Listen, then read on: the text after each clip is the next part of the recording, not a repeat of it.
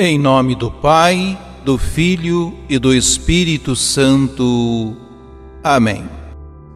As prescrições do Senhor para seu povo culminam com a lei do amor ao próximo, à qual Cristo dá contornos práticos ao propor as obras de misericórdia. Abramos nosso espírito para acolher os ensinamentos divinos. Livro do Levítico O Senhor falou a Moisés, dizendo: Fala a toda a comunidade dos filhos de Israel e dize-lhes: Sede santos, porque eu, o Senhor vosso Deus, sou santo. Não furteis, não digais mentiras, nem vos enganeis uns aos outros. Não jureis falso por meu nome profanando o nome do Senhor teu Deus. Eu sou o Senhor. Não explores o teu próximo, nem pratiques extorsão contra ele. Não retenhas contigo a diária do assalariado até o dia seguinte. Não amaldiçoes o surdo, nem ponhas tropeço diante do cego, mas temerás o teu Deus. Eu sou o Senhor. Não cometas injustiças no exercício da justiça. Não favoreças o pobre, nem prestigies o poderoso. Julga teu próximo conforme a justiça. Não sejas um maldizente entre o teu povo. Não conspires, caluniando-o contra a vida do teu próximo. Eu sou o Senhor. Não tenhas no coração ódio contra teu irmão. Repreende o teu próximo, para não te tornares culpado de pecado por causa dele. Não procures vingança, nem guardes rancor aos teus compatriotas. Amarás o teu próximo como a ti mesmo. Eu sou o Senhor. Palavra do Senhor. Salmo 18 Ó Senhor, vossas palavras são espírito e vida. A lei do Senhor Deus é perfeita, conforto para a alma. O testemunho do Senhor é fiel, sabedoria dos humildes. Os preceitos do Senhor são precisos, alegria ao coração. O mandamento do Senhor é brilhante, para os olhos é uma luz. É puro o temor do Senhor, imutável para sempre. Os julgamentos do Senhor são corretos e justos igualmente. Que vos agrade o cantar dos meus lábios e a voz da minha alma. Que ela chegue até vós, ó Senhor, meu rochedo e redentor. Ó Senhor, Vossas palavras são espírito e vida. Proclamação do Evangelho de Jesus Cristo, segundo Mateus.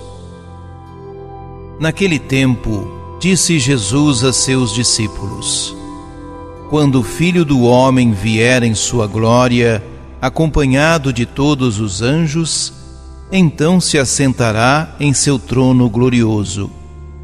Todos os povos da terra serão reunidos diante dele, e ele separará uns dos outros, assim como o pastor separa as ovelhas dos cabritos.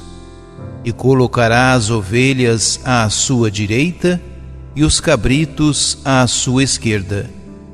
Então o rei dirá aos que estiverem à sua direita: Vinde benditos de meu Pai, recebei como herança o reino que meu Pai vos preparou desde a criação do mundo.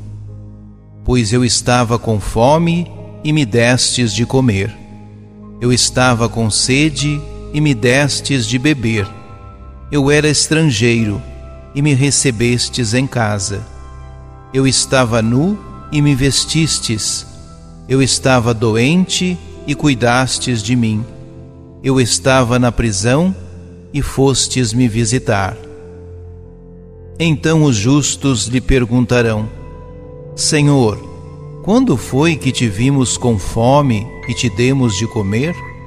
Com sede e te demos de beber? Quando foi que te vimos como estrangeiro e te recebemos em casa, e sem roupa e te vestimos? Quando foi que te vimos doente ou preso e fomos te visitar?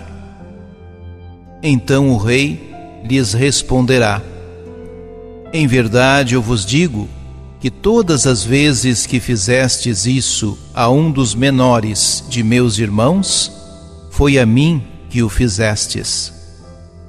Depois o rei dirá aos que estiverem à sua esquerda: Afastai-vos de mim, malditos, ide para o fogo eterno, preparado para o diabo e para os seus anjos pois eu estava com fome e não me destes de comer.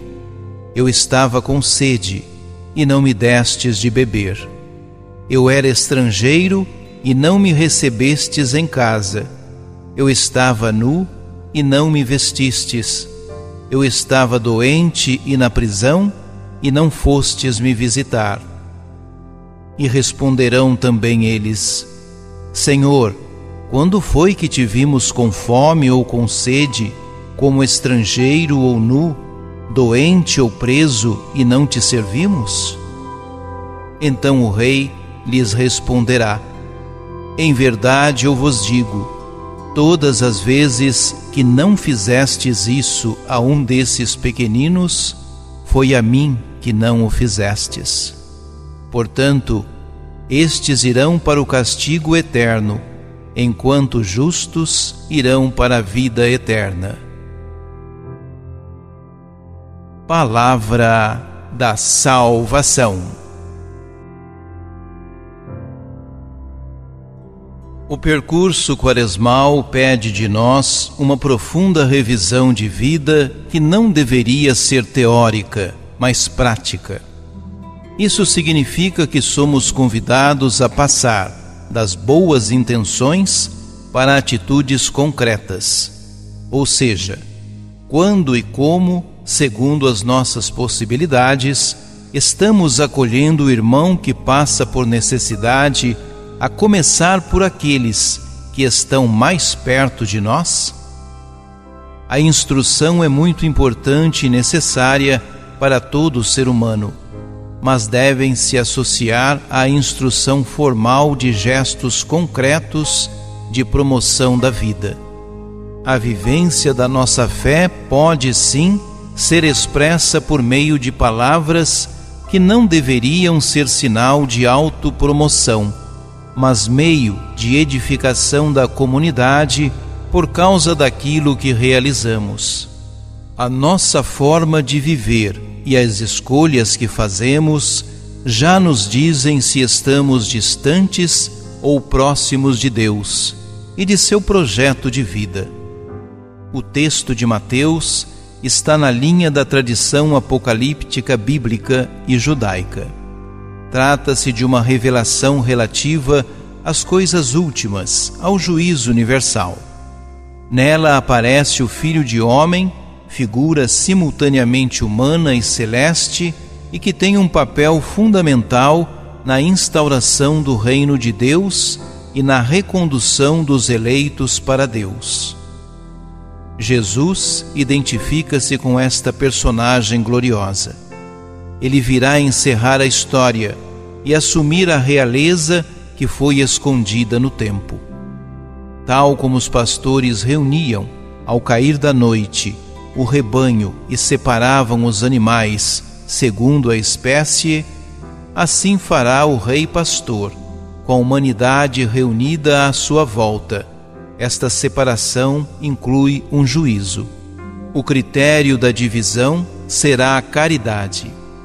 Jesus mostra como esta figura real quer identificar-se com cada um dos irmãos menores. É no encontro com cada um dos homens que se joga o nosso destino eterno. Usamos ou não usamos de misericórdia com eles? será essa a única matéria em exame no juízo final. Oremos. Senhor Jesus, dá-me a dimensão divina da tua caridade. Quero ajudar-te, ajudando todos os irmãos carenciados de bens materiais, de atenção, de conforto e de compreensão. Tu disseste: O que fizestes a um destes pequeninos, foi a mim que o fizestes. Meu Deus, eu creio em vós, espero em vós, amo-vos sobre todas as coisas. Ajude-nos a evangelizar.